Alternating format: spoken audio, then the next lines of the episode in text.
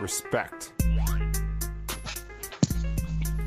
Senhoras e senhores, sejam muito bem-vindos a mais um episódio do Hitcast Brasil. Eu sou o seu host Pedro.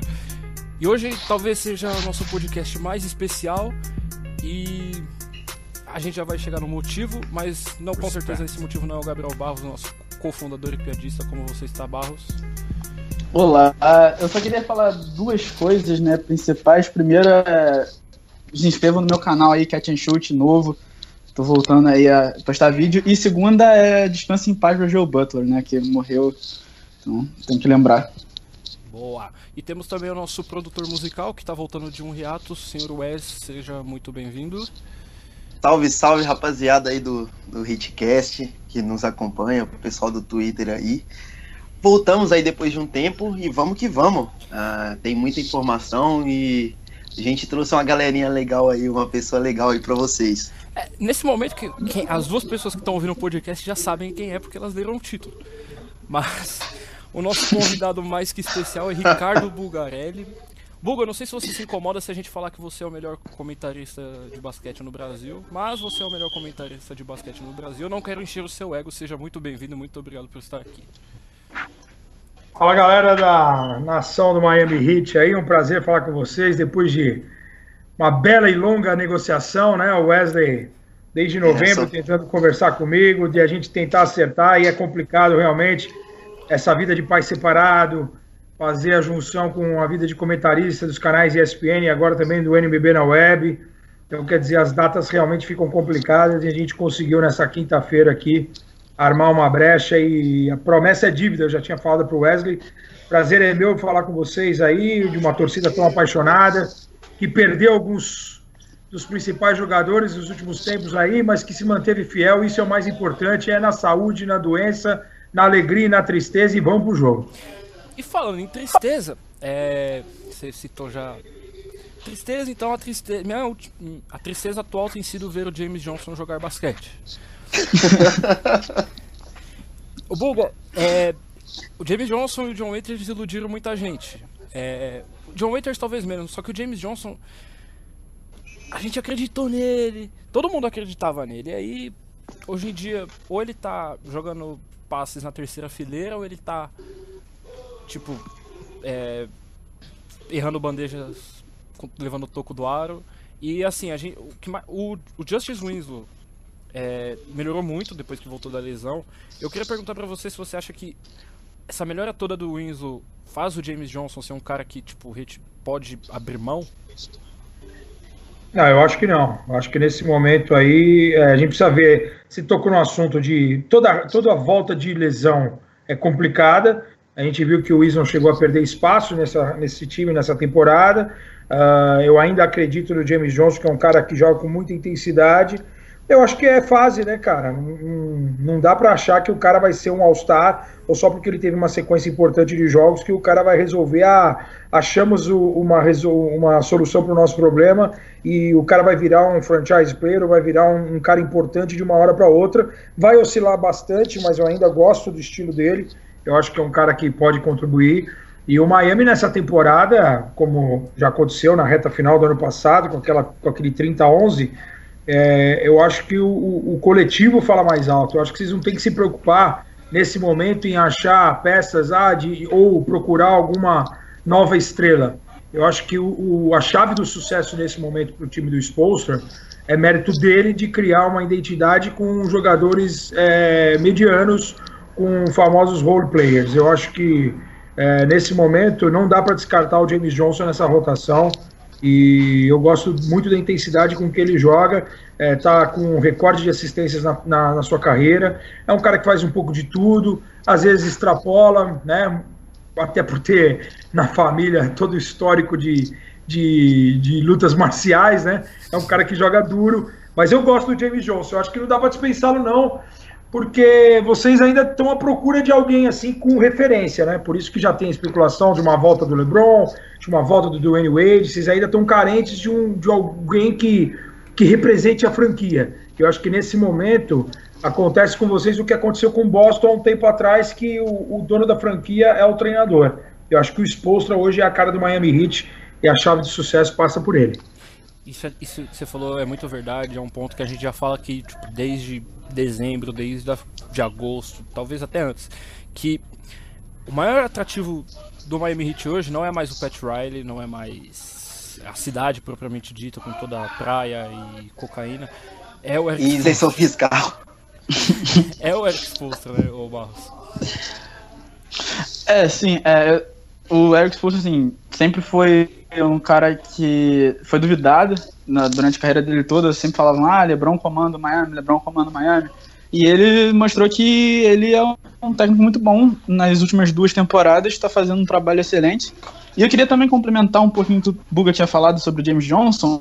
É, o James Johnson nunca foi o cara ofensivamente muito bom, um cara que vai fazer 20 pontos por jogo, mas ele sempre teve um, um jogo defensivo consistente.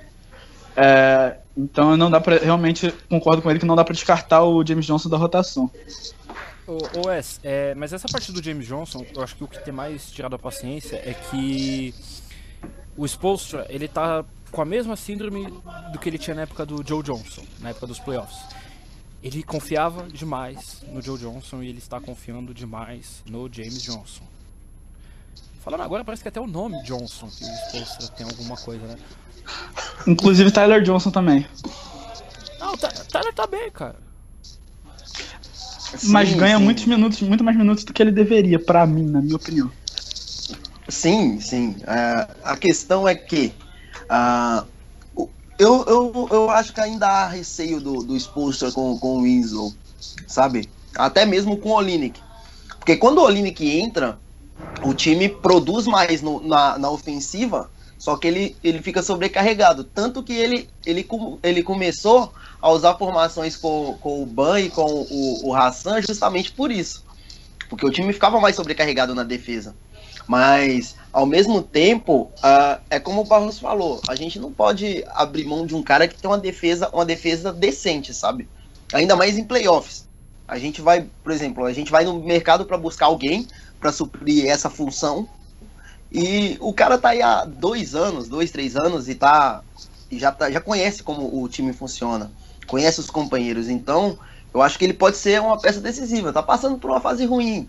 É, é um nome que eu gostaria que fosse repensado às vezes na, na, forma, na rotação principal, mas é, é meio, meio cedo para pensar assim numa, numa troca. O, a gente falou, você falou do Olinick e do, Adebayo. Buga, se você te falasse que no começo da temporada eu falasse para você, chegasse para você que falasse com os seguintes jogadores: Justice Winslow, Wayne Ellington, Josh Richardson, Kelly Olynyk e Bandebaio serão a segunda melhor formação em net rating da NBA. Você iria acreditar em mim? É, eu só ia acreditar porque eu acabei de ler isso aqui no material que eu acabei de receber aqui da ESPN, que é rodada dupla amanhã, Miami, Filadélfia, Sacramento e Golden State. Eu vou fazer o segundo jogo na Califórnia. Ah, que pena. Exatamente isso, né? Mais 38 de plus-minus com o Jay Rich, com o Enzo, com o Wellington, com o Bambam e com o Kelão. É, o Bambam eu acompanhei bem o ano passado, fiz vários jogos de Kentucky, é um cara que me chamou muito a atenção, é óbvio que ele precisa ser refinado ainda, principalmente nos arremessos, mas a intensidade com que ele joga, é um cara que, que defende muito bem próximo à cesta, e o Miami tem essa, essa deficiência, né, defendendo próximo do garrafão. É, o Gabriel, acho que citou aí a, a, a defesa, e eu acho que é, o, é aí é, é a chave do sucesso do Miami também defensivamente. É um time é, terceira menor que menos sofre pontos, é um time que consegue defender bem o perímetro, não em aproveitamento dos adversários, mas defendendo, é, evitando que os adversários chutem. Isso é uma marca importante. Se você pensar que a NBA é, hoje é, ela é ditada com bolas de três pontos, por isso que eu ainda não descarto o James Johnson. É um cara que pode ser agressivo no perímetro e pode contribuir dessa maneira. É, e a gente tem que saber dosar que os caras não precisam. É, como acho que até o Wesley falou, alguém falou aí que não precisa o cara fazer 20 pontos por partida, e você não tem que esperar isso de nenhum jogador do Miami. Você vê que oito caras fazem pelo menos 10 pontos, e essa é a chave de sucesso. Você pode ter um Dragic que, por exemplo, é a grande estrela e hoje, de forma por merecimento, diria Tite. Merecimento. É o, o, cara, o cara é All-Star, mas. All-Star, All-Star cara é All-Star. E então você tem essa rotação com mais gente participando, não tem necessidade disso. Me surpreende, o, o Pedrão, o Kelão, né? Sim. Porque não é um cara que, que, me agrada defensivamente, mas o cara tá aí contribuindo de alguma maneira e isso é importante. Isso mostra o mérito do treinador, né? Mostra o, o, a confiança que ele tem em cima do, do Olinick e, e, quando ele está motivado, é um cara que pode contribuir de algumas maneiras, sim. Defensivamente eu não esperava, confesso. Agora, vamos, vamos acreditar nessa formação aí, tá dando certo. Agora é curioso, porque é, pela informação que eu recebi aqui do, do da ESPN, uh, ah, o Spolstra usou dois quintetos com pelo menos 100 minutos nessa temporada. E nenhum deles jogou mais de 125 minutos.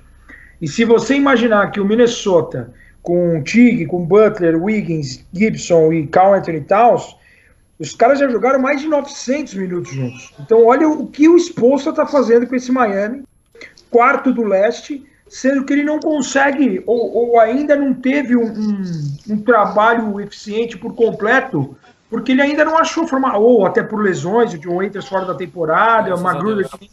É, também acho, também acho. o Magruder que ainda nem sequer estreou tal. Mas você vê com uma rotação reduzida, o cara tentando quebrar a cabeça e tentando achar uma formação que lhe dê sucesso. E o time que mais jogou foram duas formações apenas que jogaram 100 minutos. Se você botar 100 minutos no papel, dá dois jogos e, e um troco. Entendeu? Quer dizer, é uma loucura o que o Spolstra faz na frente do Miami. E nesse ponto de loucura, acho que é, é, por isso que eu me incomodo essa insistência. O Winslow tá muito bem. Eu acho que ontem ele foi muito bem no LeBron. Acho que ele, o LeBron acho que chutou 30 e alguma coisa por cento marcado pelo Winslow ontem. Acho, mas é um, foi um sample size pequeno, acho que foram três ou quatro arremessos só.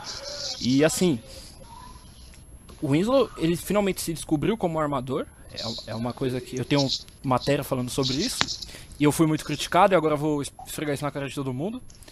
É, quando eu falei que o Spolstra estava deixando o Winslow na caixa. E você falou do Olinick, Buga.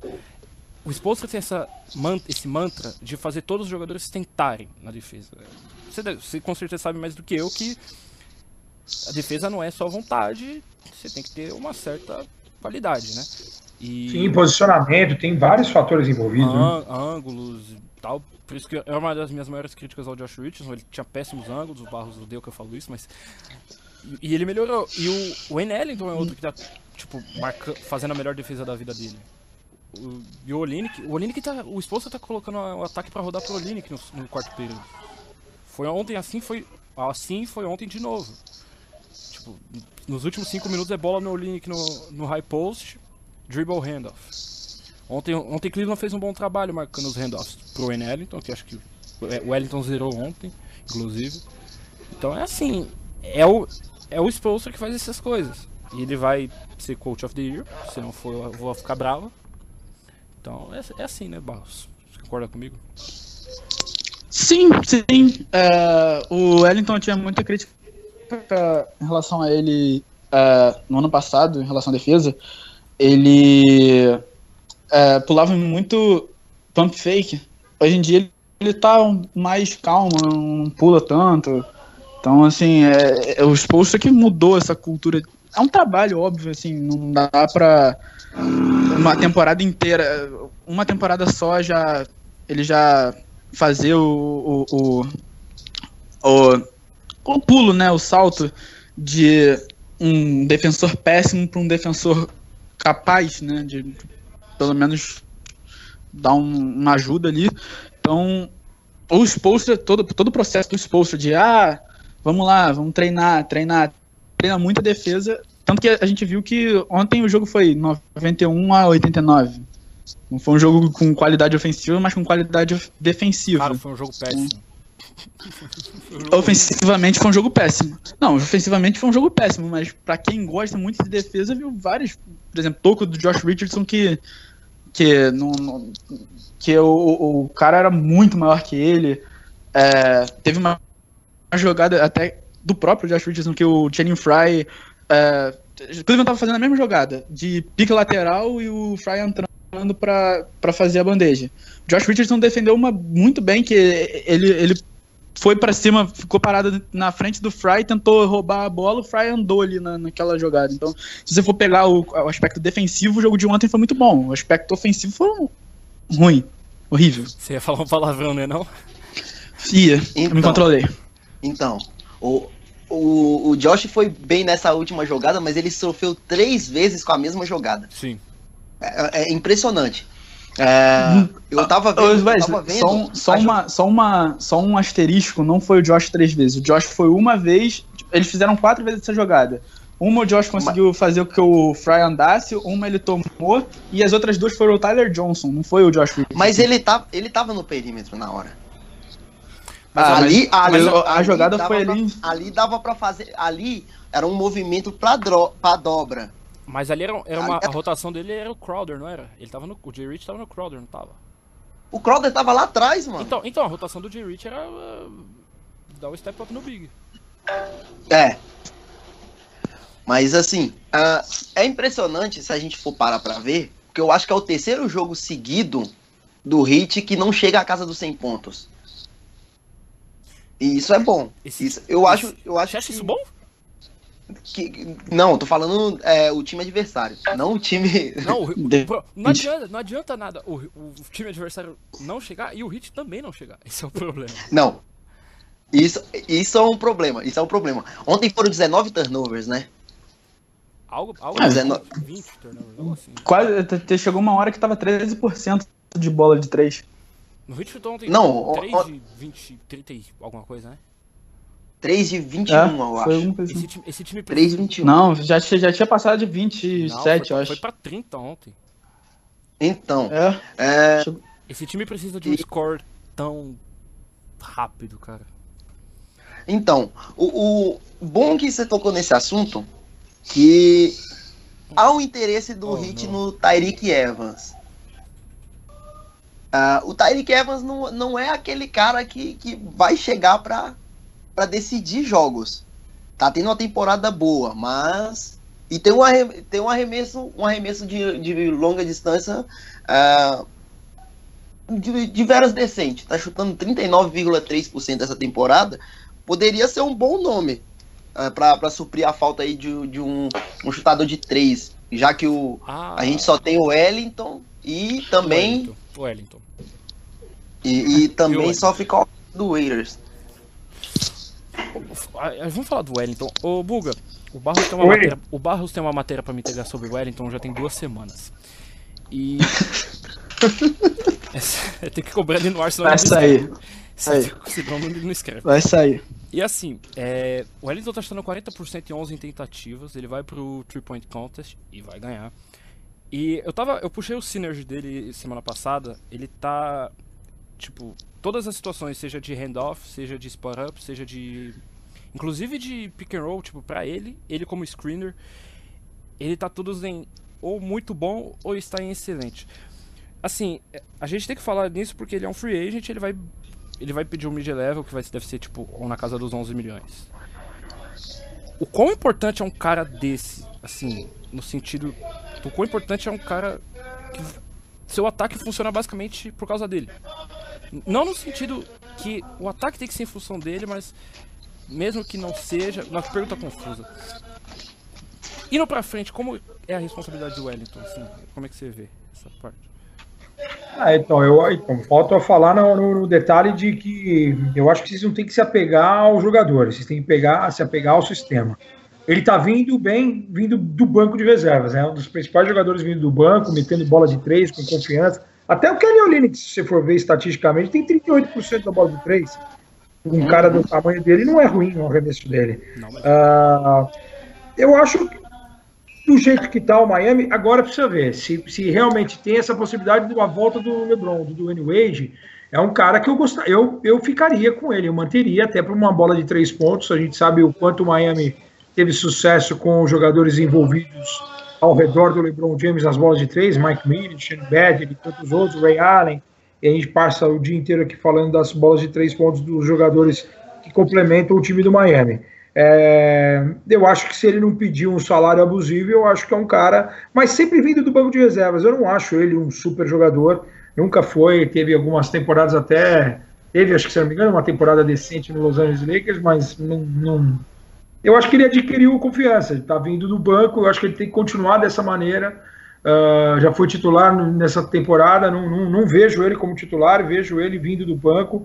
É, mas não, não, me preocupo, eu acho, eu acho que o próprio Miami não está não tá preocupado, até por, por conta de o, vai, vai estourar, vai, alguns outros jogadores também saem, estouram um contrato. Existe até a possibilidade de um Whiteside, não sei se vocês ouviram, um Whiteside sair hoje e ir para Milwaukee, yes. ter uma troca com o Jabari yes, Parker ser envolvido.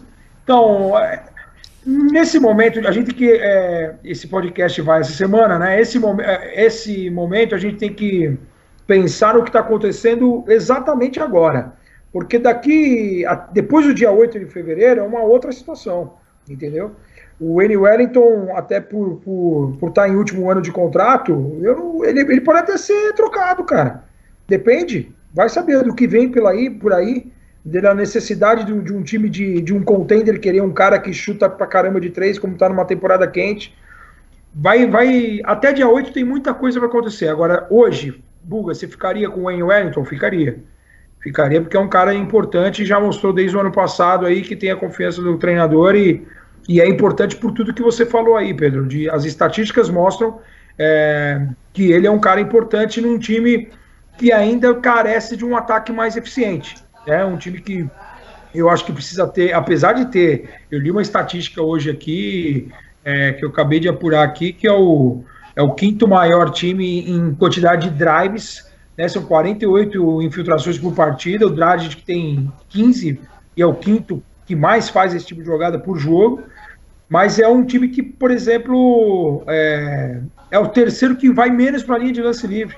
É curioso, né? É um time que vai, é agressivo, mas que não sofre falta. Acho que precisa, precisa ver esse conceito aí de agressividade à sexta, dos bloqueios, o, o, o trabalho ser melhor feito. É, eu acho que é um time que precisa forçar mais erros e eu acho que a grande deficiência está no ataque, né? É o terceiro pior, é o terceiro é, pior em, em, em, pontos de segunda chance. Eu, eu acho que existem outros problemas. E o Wellington, ele é um cara que tem contribuído com essa bola de três eficiente. Eu acho que ele tem que ser mantido, uh, lógico, com um salário normal, não um, um, salário de Joaquim Noah da vida ou de algum outro cara que está roubando a NBA, por exemplo. James Johnson. Eu não acho que ele está roubando, não, mas, o, por exemplo, eu fiz um jogo ontem em Phoenix e Dallas, aquele Jared Dudley ganhando 10 milhões. Jesus! Meu Deus do céu, um absurdo, né? Oh, você falou em Dallas. Homem era chique também. Você falou em Dallas, eu, aquele jogo de Dallas, o Dirk Nowitzki não consegue mais movimentar os joelhos, cara. É bizarro ver ele se movimentar hoje em dia. É, por, por tudo que ele já sim, fez, né? Sim. Ele até, até, até meteu umas bolinhas no segundo quarto para tentar trazer o Dallas pro jogo, mas é, dá pena, né? Dá pena porque puta, acho que o cara não soube, não soube parar o, o e, e, o louco é que ele tá jogando todos os jogos, né? Ele não perdeu Sim. nenhum jogo na temporada e é capaz de jogar todos os jogos, porque ele tá com, com minutagem controlada e, e, o Dallas realmente deixou de ter aquela. Aquele, ainda mais vocês que jogaram duas finais contra eles, é, acho que sempre tiveram um respeito ainda maior por ele Sim. e pelo time. Puta, hoje é praticamente inofensivo, né? Torcedor do Dallas que me perdoe se estiver ouvindo isso aí, mas impressionante, né? O, o Existem não. alguns valores lá. Eu gosto muito do Dennis Smith Jr. Para mim, ele era o favorito a novato do ano antes de começar a temporada, porque eu achei que ele ia ter minutos, que o jogo, a bola tá na mão dele, que ele ia ser agressivo, que ele poderia ter amadurecido na bola de meio e fora de meia de longa distâncias, mas ainda está faltando uma regularidade para ele, está sentindo ainda é, essa ambientação, essa passagem de NCAA para NBA, né? O, no, no jogo contra Dallas, o, o, o, Ban pega, o Ban pegava a bola no, no high post contra o Dirk, ele olhava, o Wes Matthews marcava o Wellington, aí o Ban falava, ah, tá, é o Dirk Nowitzki que tá, marcando, tá me marcando, deixa eu ir pra cesta. Ele fazia é isso. isso. É isso. E, e é, não... O cara vê é, a idade movimentação, a mobilidade conta muito, né, sim, cara? Sim, e, o, e, é um dos problemas do Ban, o Buga, não sei se você sabe, mas o Wesley ama o Ban Adebayo. eu sou Kentucky, ele sabe. Ah, ele sabe que eu sou Kentucky. Aí, e, tipo assim, um dos problemas do Ban é que ele simplesmente não reconhece os momentos que ele tá sendo marcado por um fóssil. Ontem, ontem ele tava sendo marcado pelo Channing Fry e tava, tipo, não, nem se olhar pra cesta. Teve dia que ele tava sendo marcado pelo Al Jefferson, que é outro fóssil, e não olhava pra cesta. O Ban precisa parar com isso, cara. Ele precisa olhar pra cesta. Aliás, todos os pivôs do Cleveland são, entre aspas, fóssil, né? Porque o Tristan Thompson não faz nada. Ele é, ele é um, um cara burro. Ele, É um esse pivô é um burro, cara que não rouba a NBA. Esse é, um bom, cara que esse rouba é o a cara que NBA. rouba a NBA. É, eu, não- eu já não acho, sabia? Eu Sério? acho que o problema dele foi a Kardashian, né? Que ele tá sabia. Tem, tem a maldição. É, olha, olha, é. olha o Harden. Isso é Eu. verdade. Olha o Harden. Parou de pegar, o que que tá acontecendo? 60, Voando. 60 Harden com MVP. triple-double. Então, o, o, o Bambam, cara, é, você tá falando de um cara de 20 anos de idade, meu. Sim. O cara vai amadurecer bastante. E aí ele, não, e ele também não tem, você vai falar assim, pô, mas ele tem o Whiteside do lado, Buga. Sim, mas o Whiteside é uma história que teve o Whiteside, cara. Jogando de league, jogando pouquíssimo tempo na NBA, foi reconhecido na NBA depois de muitos e muitos anos. E o Whiteside, se você for ver aí, o cara não chegou a 30 anos de idade, quer dizer, não é, não, não, não teve, por exemplo, o Bambam Adebayo com o Chris Bosh, na época do LeBron, do, do Wade, em que o- todo mundo vai Ah, não, passar isso não. experiência pro cara, ele vai adquirir, ele vai, ele vai é, aprender muito mais rápido. Ele vai se sentir, os caras mesmos vão pressionar e falar: meu, vai pra cima, olha quem tá te marcando. Então, esse é o problema do Miami também. Você tem um ataque que ainda não é eficiente, por exemplo, são dois times que têm campanhas melhores de 50%, que o, a defesa sofre mais pontos do ataque, que, que é Milwaukee e Miami. Então você tem 10 caras com 4 anos de profissional ou menos. Quer dizer, dos 17 no total, 10 caras estão nessa base aí, sem experiência. Quem é que vai chegar pro Bambam com, com, com que moral que alguém vai chegar pro Bambam e falar assim, porra, meu, é o, é o fóssil do Al Jefferson, vai pra dentro do cara. Não vai, velho. Não vai, Não vai. Por isso que o- o- a função do Spolstra, ela, mere- ela é merecedora. Alguém falou aí do, do técnico do ano. Eu? Eu acho que ele tinha que existir do ano passado já. Sim. O ano passado, aquela reação que ele fez com um time que acho que nem vocês que torcem pro Miami saberiam dizer o quinteto titular, de tanta gente nova, de tanto cara que veio da D-League, um catado, falar um- uma palavra-chave assim, um catadão. O cara vem depois do, do, do All-Star Break com aquela campanha absurda e com uma reação de 30 vitórias em 41. Meu, uma campanha de contender o cara teve. Ele já era para ter sido no ano passado. Esse ano, até pelo, pelo Brad Stevens e o Boston tá desbancando o, o, o, o Cleveland. Ah, já desbancou no passado, mas desbancando de uma maneira mais, mais clara. O Dwayne Casey com o Toronto brigando ali no cima. É, eu acho que eu, o Spolstra tá na briga. Concordo com vocês, o Spolstra tá na briga. Eu acho que por, por, por, de novo, né? Por merecimento, acho que do ano passado, como teve aquele ano que o Steve Kerr quebrou, é, é, fez uma temporada espetacular, não deram o Coach of the Year para ele, deram no ano seguinte. Eu acho que dessa vez é capaz de, de, de darem para o Spolstra para corrigir um erro do ano passado. Ele- Eles fizeram isso com o Dragic no All-Star. Eu, pelo menos eu acho. Você falou que ele é merecidíssimo, mas eu não acho tão merecido assim esse ano. Mas ano passado ele deveria ser um All-Star. Ele tava com 20 pontos de média, com 5 assistências e 5 rebotes, e tipo, naqueles splits de 50, 40 e 90. Sim, Ele- eu, que ele só- acho, eu acho que ele só acho- tava com os 90. Eu colocaria, tipo, dois nomes na frente do Dragic pro All-Star. Eu colocaria o Chris Middleton e o Kemba Walker. São os únicos dois. Mas, já que colocou o Dragic, tudo bem. Não, eu, ah, então, eu vou, eu vou discordar, vou respeitar a tua opinião, Não, claro, mas eu vou discordar um pouquinho, eu vou te falar o porquê. É, o Dragic, ele, ele, ele tá num time que é quarto da Conferência Leste, atrás apenas de times que estão brigando sempre na NBA. Ele tá, é, mais uma vez, é, jogando, é, sendo importante nesse time, que não tem ninguém, que não tem nenhuma grande referência. Concordo com você também, às vezes o erro é reparado de uma maneira, ah, o ano passado ele jogou, ou o ano passado ele merecia mais? Merecia mais. O Kemba Walker merecia esse ano? Merecia. Ah, o Ben Simmons merecia? Merecia. Apesar de não ter arremesso, apesar de, de só jogar na infiltração, mas all around, fazendo um pouco de tudo, o Ben Simmons merecia também. Agora, é, Aí eu, como, como sou fã do basquetebol europeu, e o cara fazendo uma temporada, o cara que não teve descanso, o cara que jogou um Eurobasket, o cara que foi MVP de um Eurobasket, uma campanha histórica da Eslovênia, o cara voltar mais um ano focado, sabendo que ia pegar um time de novo, sem estrela, um time que o coletivo ia falar mais alto, um projeto que todo mundo em, em, é, abraçou a causa por conta do treinador. E o cara de novo lá, cestinha do time, líder em assistências, importante em experiência, perdendo alguns jogos, é, eu acho que é muito merecedor. E é o terceiro armador na história do Hit a ir pro All-Star, né? Ao lado do Dwayne Wade e do Tim Hardaway. Ele é o melhor dos três. Ele é o melhor. Tô brincando. O Buga falou de mentor, de mentor, eu tava com uma coisa para falar na ponta da língua. Eu acho que o Hassan não é um ótimo mentor. Só que isso que eu queria dizer. Não, óbvio que não. Eu acho, eu Pô, acho você, Ban, se você ainda acreditou Ban, isso. Não, eu tava. Eu acho que o Ban. Não, não, espera, espera. eu acho que o Ban é o mentor do, do Whiteside. O Whiteside não fazia, não fazia screen direito. O, o Whiteside tá faz. fazendo screen. Não, mas ele tá melhorando. Melhorou. As screens dele são mais fortes. A, a situação de, de, de roll dele melhoraram muito também. Meu, o, o, um garoto de 20 anos ensinando um cara de 28, 29. Eu acho que foi até um. Acho que foi o Jorge Sedano da ESPN americana, não sei se vocês conhecem. É, ele falou Sim. assim: o Ban Adebayo, ele faz tudo que um pivô titular tradicional faz o que faz ele diferenciado é o, realmente o, extra dele. É a visão de jogo. É, é, um cara. Ele passa muito bem a bola. Ele provavelmente é o, o quarto melhor passador do time. Provavelmente. É, é, atrás de quem? Justice.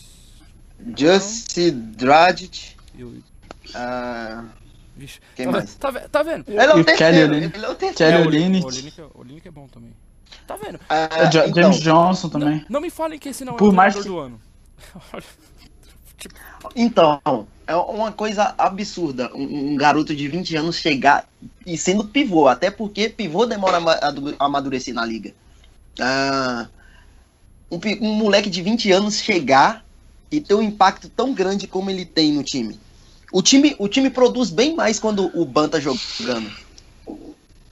Olha aquele jogo contra o Minnesota. Aquele é, aquele é o cartão de visitas do, do Ban. Aquele, aquele vai ser vai ser essa temporada toda o cartão de visitas dele. Olha o quanto o time produziu com ele na quadra. E tipo, não, o impacto foi nos dois lados. Só, não só.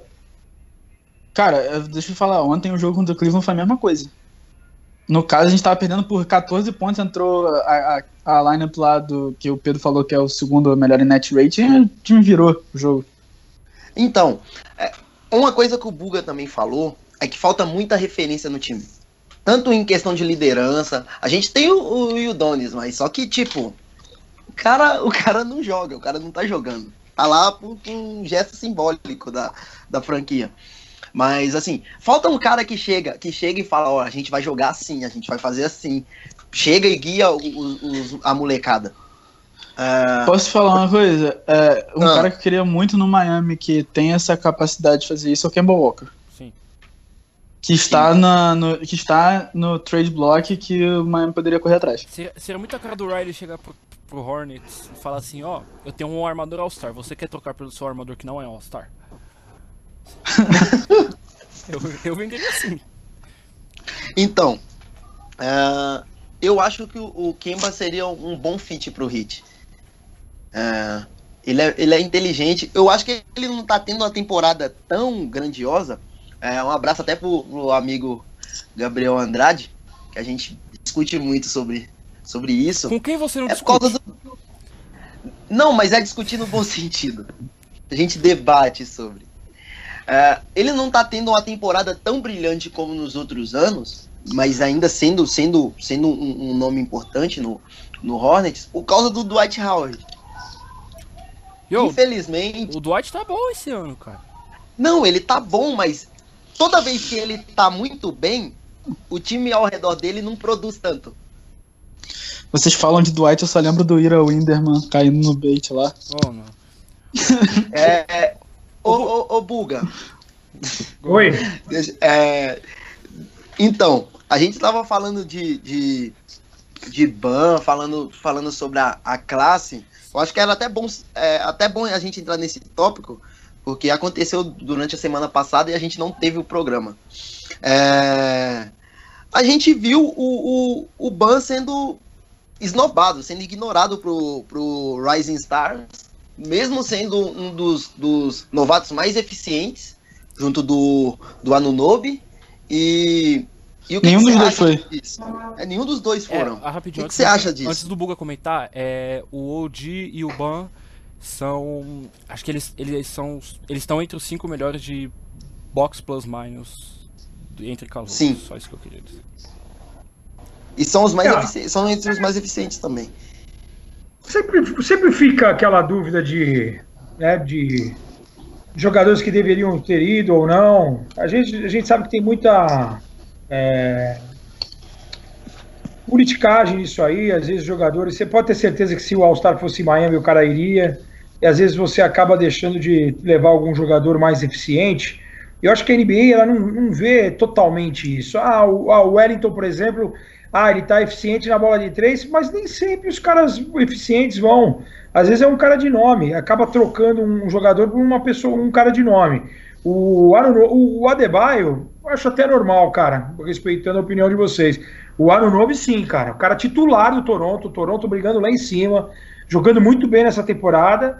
É esquisita a ausência dele. É, ficou bem esquisita, mas ah, não é a primeira e não vai ser nem a última de bobagens que acontece não somente no jogo de domingo, no jogo das estrelas, como também esses duelos aí de novatos contra segundo-anistas, de time mundo contra time americano.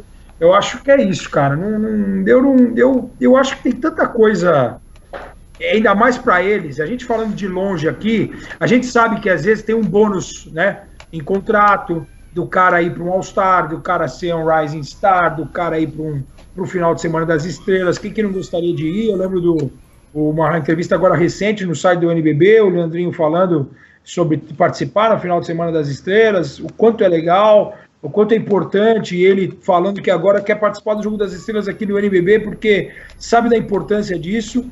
A gente sabe para um moleque de 20 anos o que é importante e às vezes no bolso também, né? O cara põe um, um, um bônus no contrato e isso pesa.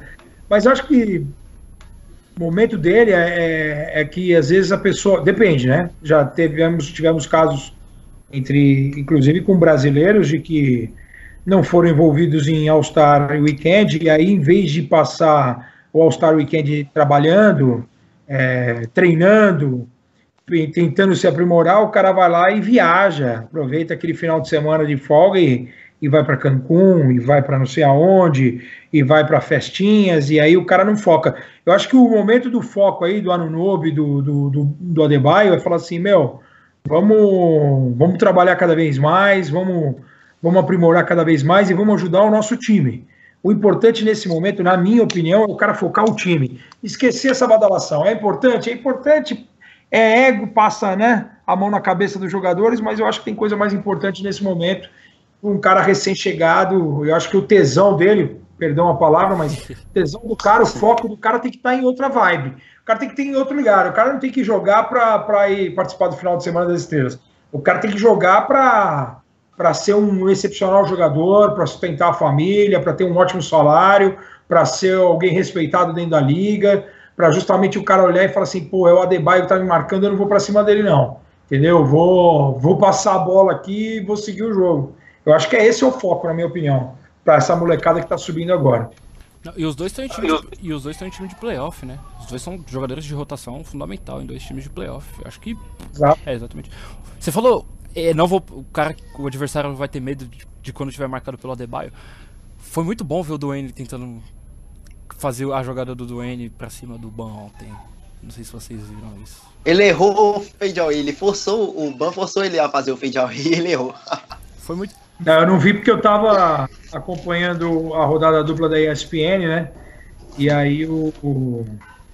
Fica pra... é. Esquenta não, Buga. A maioria de nós aqui também não assiste os jogos. Du duas pessoas aqui no podcast também não fazem isso, então não tem problema nenhum, não. De quem você tá falando? Então, falando de mim, não, né? Então, não... Por exemplo, eu, se eu tivesse no primeiro jogo de amanhã, o Philadelphia e Miami, na rodada dupla, eu vejo dois, três jogos anteriores, uh, a versão condensada, às vezes se a NBA ainda permite a versão inteira.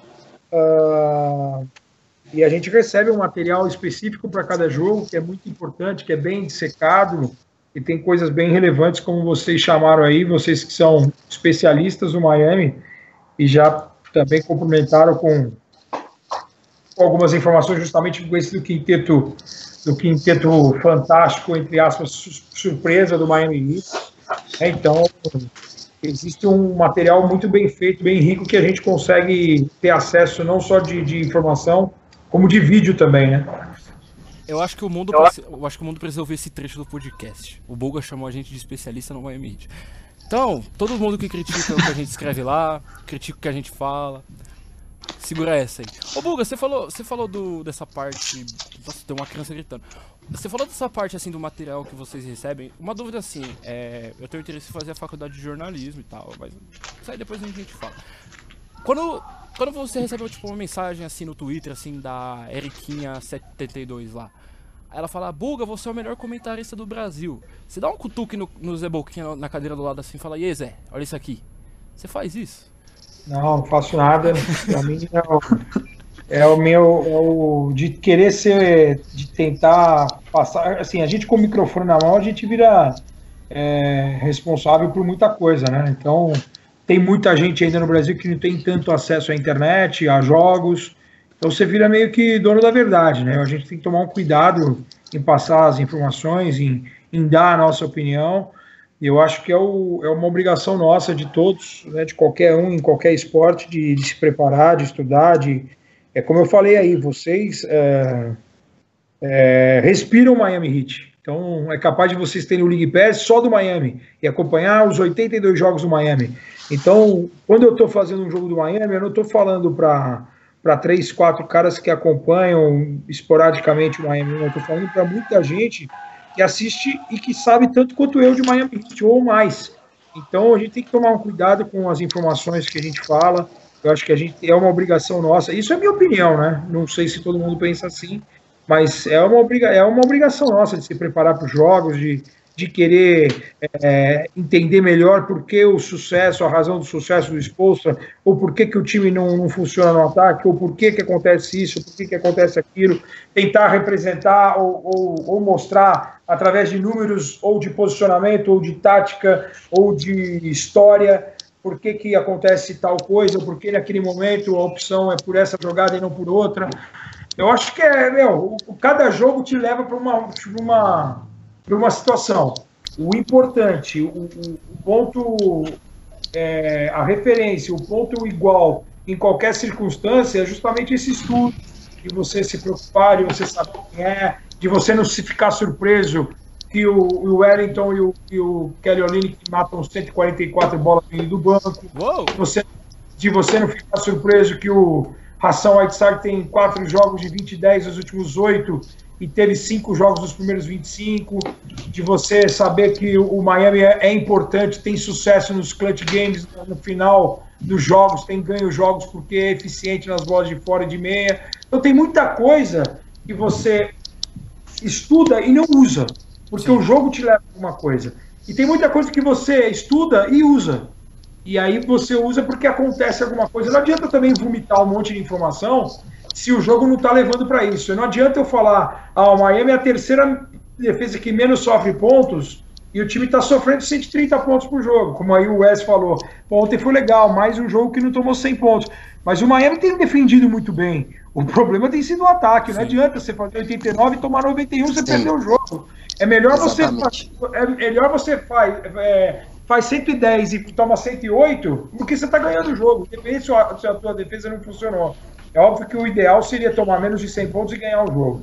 Mas é, é isso, cara. Pedro, Gabriel, Wesley, é, eu acho que a dedicação faz com que você tenha sucesso na vida, independente do que você for fazer. Se você for é, jornalista, se você for médico, advogado, eu acho que você tem que fazer com amor. O, o, o ponto fundamental é isso, é você fazer com amor. Você fazendo com amor, o resultado vai vir. E a gente faz por amor, viu? Porque aguentar, aguentar o front office do, do Hit nesses últimos anos. eu também. Nosso eu Gagá.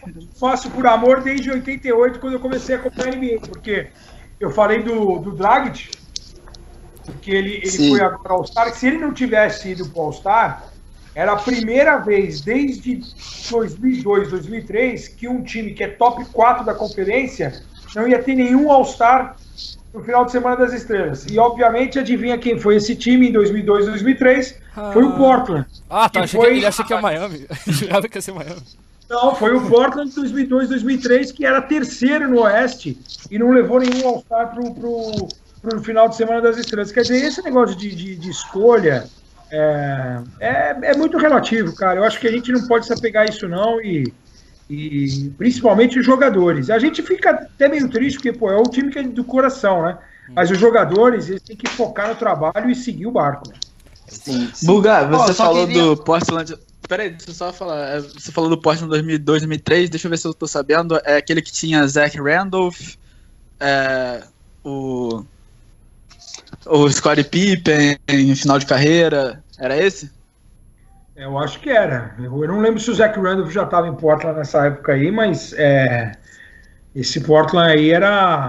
Essa foi, foi logo depois daquela última, última cartada, né? Que o Portland perde a final para os Lakers no começo da década de 2000 e ali era já um começo de reconstrução, né?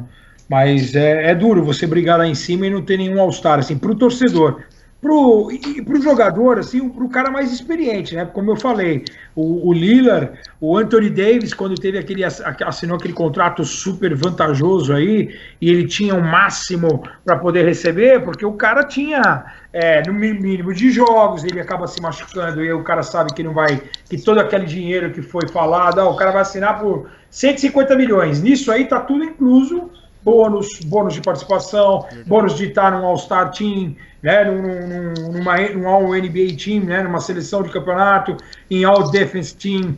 Então, isso tudo tem bônus. Eu lembro de um ano retrasado em que o Mo Harkless no Portland tinha um bônus se ele tivesse acho que 35%. 30, é, 30, 30 e poucos por cento de três. ele não, não chutou ele, nenhuma bola, tinha, né? Ele tinha uma grana. Aí no último jogo ele não chutou nenhuma, porque ele tava lá já. Era tipo 35%. O cara tinha 35,2%. Se o cara erra, arremessa e erra, ele perdia tipo 300 mil dólares, 500 mil dólares de bônus. Quer dizer, então olha quanta coisa que tem envolvido que a gente não sabe. Sim. Então é, é, a gente tem que pensar nisso aí também, né? O Waiters, o o Waiters para essa temporada ele tinha um, tinha um bônus acho que de 72 jogos. Acho que foi um dos motivos que ele queria jogar. Ele tinha um bônus acho que de 2, 1 ou 2 milhões. O Olinick também tem esse bônus tipo de minutos. É algo que você, se você procurar bem assim, você, você acaba encontrando e é algo bem curioso, né? Que é tipo funciona eu não vou. Eu ia dar um exemplo agora patético de futebol, mas eu não vou dar esse exemplo. Então, mas, mas é bem isso aí que você falou mesmo. Ô, Buga, você falou do. Do, do Dragit, Eslovênia. Eu jurava que você ia falar do Drazen Petrovic. Cara, eu falei, não, esse, esse, jogo não vai ser. Esse jogo, esse podcast com o Bugarelli não vai ser um podcast sem o Buga falar do Drazen. Se você quiser, eu falo do Drazen aqui, a gente fica até 10 horas da noite. o, Drazen, ah, o Drazen foi. Vocês aí, eu, eu peguei a média de idade de vocês antes de começar o podcast. Obviamente, vocês não viram jogar nem na NBA e, e muito menos no, na Europa. A gente foi atrás. Ah, ah, e para mim ele é o maior jogador da história do basquetebol. Eu não incluo o Michael Jordan nessa, mas de todos os caras que eu vi jogar, é um cara fantástico. Um cara que fazia jogadas. É... Vocês estão ouvindo não? Sim, sim, estamos Ah, tá, não, porque sim, sumiu, sim, sim. É que o Barros, sumiu. é porque o Barros finalmente parou de fazer um barulho irritante que estava fazendo. É, eu até falei os caras que os caras sumiram. não, é, o Petrovic, no começo de carreira, ele fazia jogadas que o Magic Johnson depois começou a fazer, com aquele espaço sem olhar, com jogada de habilidade, de ser é, solidário, que essa é uma palavra que eu gosto muito de usar para esse Miami Heat, que eu acho que é um time muito solidário, é um time que joga com intensidade, que joga com, com comprometimento, eu acho que é muito legal, com disciplina, que é uma palavra legal para usar para esse Miami. E o, o Petrovic foi um cara fantástico, foi um cara além do tempo.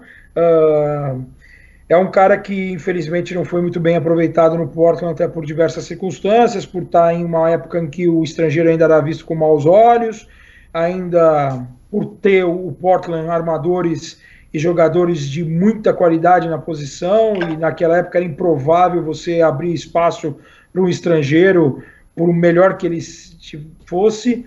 E, e aí o, o, mérito dele vai quando ele vai para o New Jersey Nets e, e arrebenta com mais de 22 pontos por partida, para ser um, um, cara fantástico, para fazer parte do, do campeonato de três pontos, de fazer parte de um, de um final de semana das estrelas. E eu tenho certeza absoluta, absoluta, que se ele não tivesse falecido, ele seria um dos grandes nomes da história ali, como já estava sendo. Ele estava jogando num time com alguns jogadores bons, mas um time que não brigava ainda para o playoff para ser um, um contender, é um time que chegava em playoff. Eu lembro da série final contra a Cleveland, que ele, eles acabam perdendo para o Super Cleveland né, do Mark Price, do Brad Dalglish, do Larry Nance, do John Hot Rod Williams, falecido, Craig Hill, Steve Kerr, e o, e o Drazen Petrovic foi, foi uma lenda, cara. Ele foi um cara fantástico, um jogador incrível, um QI de basquete absurdo. Eu, na verdade, até você falou de eu ter falado do Petrovic, eu sou fã do, do basquetebol jugoslavo, em geral. Por isso que eu, eu sou muito fã do Dragic, tenho uma expectativa enorme em relação ao Luka Doncic, que vai vir para o próximo draft. Eu acho que ele vai ser o número um, porque é o cara mais completo nesse momento, até por estar jogando muito tempo já na Europa em alto nível contra adversários em campeonatos de alto nível. É, e você seria a minha aposta para número um do draft. Eu acho que é um cara mais pronto do que não, não que eu ache que os, que os americanos, né, o Bagley III, que é um monstro, DeAndre Ayton, Mobamba, esses caras vêm muito bem também do universitário, mas acho que eles não têm a pegada, o punch de jogar com, contra profissionais. Isso acho que pode pesar. Obviamente depende da equipe que for a, número um, a primeira escolha. Mas eu gosto em geral do basquetebol yugoslavo e também do basquetebol russo, que eu acho que são duas escolas que amam basquete, por isso que volta no, no papo do amor, né? Volta no, no, no, de você fazer com, com é, realizar as suas funções, as suas, as suas obrigações e ter como objetivo você fazer com, com amor, com, com, com detalhe, com, é, com dedicação, em fundamento. Você vê o fundamento, você vê um Nicola Jokic hoje, como que o cara joga, você vê que a gente está atrasadíssimo. O Jokic é muito bom. É, muito bom. A inteligência do cara, o QI do cara, é, em fazer o passe, em, em, não só por ter ah, o passe sem olhar, não. É posicionamento, é fundamento. E isso a gente torce para que o, o irmão do Drazen, né, o, o Alexander Petrovic, que é atual técnico da seleção brasileira, que ele traga com ele essa, essa, esse conceito aí de, de trabalhar fundamento desde a base até o profissional para a gente poder também evoluir aqui no nosso basquete. O, você falou do Drazen, é, depois do, da final da, do Eurobasket, o, o, Goran, o Goran foi. Ele recebeu a camisa. Ele entregou, ele entregou também uma camisa para a mãe do Drazen. Pra mãe do, a mãe do Drazen. Ficou no, ficou no museu do Drazen na. Na Croácia, em Zagreb. Isso, isso. E o Dragic falou isso no podcast do, do Zach Lowe. E foi tipo, uma das. Do jeito que ele falou, você sentiu tipo a emoção dele na voz, sabe? É, foi, foi, foi, do, foi tipo como se tivesse ganhado uma NBA, cara. A gente imagina, porque todos esses caras cresceram tendo como referência o Drazen Petrovic. É independente se agora um é esloveno e outro é sérvio, uhum. e que existe uma rivalidade absurda, é, mas tem um. E eles ganharam da Sérvia, se eu não me engano, na final né, do sim, Eurobasket. Sim, e a família do Dragic inteira é, é, é, ele tem uma parte da família que é, que é sérvia também. É, e, e aí puxando até para quem não viu, já que a gente está falando de armadores é, sérvios, e aí eu vou fazer homenagem para vocês, que é até a minha senha de desbloqueio lá no computador da ESPN, que é o, o Predrag Danilovic, que é o Nossa, Sasha Danilovic. E esse cara é um monstro, cara. E esse cara não é, é, é, muito legal. Tem um vídeo famoso, né, dele contra o Michael Jordan, um jogo em Miami, em que ele joga pra caramba e o, e o Jordan joga ainda mais porque o Jordan gostava desses caras. O Petrovic fazia o Michael Jordan. O Petrovic, só de você imaginar que um cara faz, é, fazia o Michael Jordan querer ser melhor, é porque você vê que o cara era diferenciado. E o Danilovic, ele não tinha medo também, era um jogador, apesar de ser um pouco louco, né, de, de ser agressivo, que tem vários vídeos dele jogando no basquetebol italiano, que ele saía na mão com um monte de gente, era muito louco, mas normalmente esses caras odiados são grandes jogadores e o Sasha Danilovic, para quem não viu jogar aí, o camisa 5, se eu não me engano, do Miami. Esse cara foi um monstro, vocês são jovens, eu fico a lição de casa aí para o torcedor que está ouvindo o podcast, ou fica a lição de casa para vocês três aí, que acabando o programa, vão procurar vídeos desse cara, não só no Miami, que ele também não teve tanto espaço, ou, ou chega depois, né, na NBA, num, num, momento que a NBA ainda não tinha aberto todas as suas portas para os estrangeiros, mas esse cara jogando no basquetebol FIBA, esse cara foi um absurdo. Eu tive o prazer de encontrá-lo no Mundial de Indianápolis em 2002, ele já dirigente, ele foi recentemente é, presidente do Partizan Belgrado, um time lá da Sérvia, e, porra, tremi na base quando eu vi o cara, meu, porque o cara era um dos meus grandes ídolos, assim. Eu tenho a NBA é, como referência, é, como paixão, mas a, a, minha referência maior sempre foi o basquetebol em geral. E aí, principalmente, Sabonis na, na União Soviética, extinta União Soviética, Petrovic, Djordjevic, que é um outro cara que jogou demais, jogou no Portland até, mas também não teve muito espaço. Mas o Sasha Danilovic aí é um cara para vocês procurarem e se deliciarem com, com, com, o que esse cara fazia, meu. O cara que jogava de combo guard, o cara que metia muita bola, que tinha uma confiança absurda. E eu acho que é um cara que vocês é, podiam fazer até uma homenagem para eles aí num futuro breve, num futuro próximo. Quando, então, quando você eu só queria. Espera aí, Pedro. Espera. É, eu, só, eu só queria, como, como já que você está aqui, para comemorar. Eu só queria ressaltar ontem a atuação de gala do, do, do, do CJ McCollum, que oh, fez 50 pontos. Foi uma, foi uma atuação de gala, batendo apenas seis livres, não 18, como os amigos aí da, que acompanham a gente gostam de, gostam de salutar. Foram apenas seis livres, em 28 minutos 50 pontos. Só isso. É, não, foi realmente o CJ McCollum. Até postei agora à tarde aí, porque eu estava acompanhando os jogos da Euroliga de basquete, até acabei de. Não, não vendo o final de um dos jogos que eu estava assistindo, para justamente começar o nosso podcast. Mas o, o, irmão dele, que é exatamente igual ao CJ McCollum, que chama Eric McCollum, já foi eleito melhor jogador da Eurocup quando jogou pelo Galatasaray, levou o Galatasaray à Euroliga. O jogador é absurdamente eficiente também, ele tem o mesmo estilo de jogo do, do McCollum e é mais velho que o McCollum. Eu até postei no Twitter, porque o CJ fez 50 ontem e o Eric McCollum hoje fez 24 pontos, 6 rebotes, 6 assistências. E ele já tinha feito um jogo com acho que 8 bolas de 3 lá em Tel Aviv contra o Maccabi.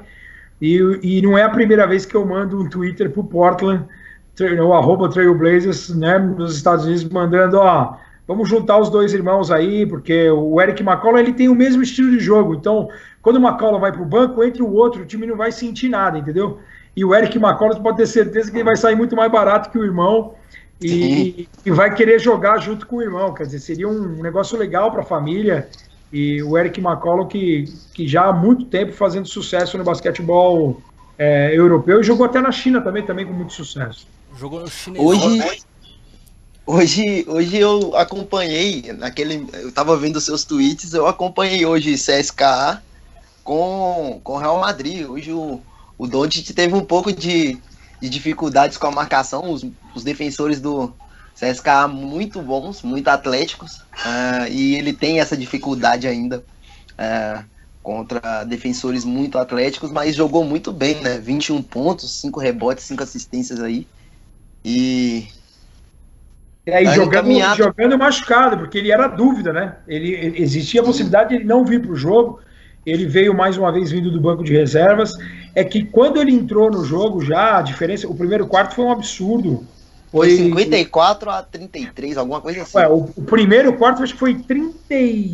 É, eu sei que foi 22 pontos a diferença. É, o, é a maior diferença na história do Real Madrid em primeiro quarto em qualquer competição.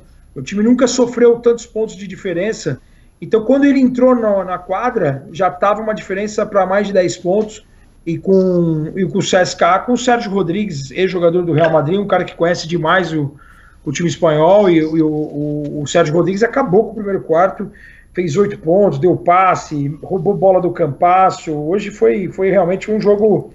Tiveram dois jogos assim espetaculares, esse, esse CSKA e Real Madrid. Quem pega só o resultado final Acho que o jogo foi no pau, mas não foi. Foram apenas seis pontos de diferença no final, mas a diferença chegou a 26. Sim. E o jogo que eu estava acompanhando também, que era o, o, a final, né? A, a, final do ano passado, Olympiacos e Fenerbahçe, 25 pontos de diferença terminou o jogo. É, terceiro quarto estava até pau a pau. Primeiro tempo o Olympiacos deitou e rolou. Vou até ver aqui quantos pontos terminou o Spanulis. Terminou com 19 pontos, e errando apenas três arremessos de quadra. É, foi um grande jogo do, do Olympiacos é, diante do atual campeão Fenerbahçe. Né? A Euroliga, para quem tem oportunidade de ver, até para ver todos esses caras que, que um dia podem, possam aparecer na NBA, né? Tem o Minute 9, por exemplo, que já foi draft do San Antonio, joga no Olympiacos. Tem muita gente importante aí nesse campeonato para você poder admirar. Tem muito e quem sabe né? você para que algum time na NBA né, traga alguma peça dessa pro, pro, pro seu time, né? É, o, o que também também, é, o Buga, você falou dos Sabones, é o, sabor, o Saboninho, né, igual você chama, né? É, o Sabonis, Tomantas. Tá muito bem, é, né? ele, ele deve ter recebido uns bons conselhos do pai dele, né? Porque quem Arvidas amigo é.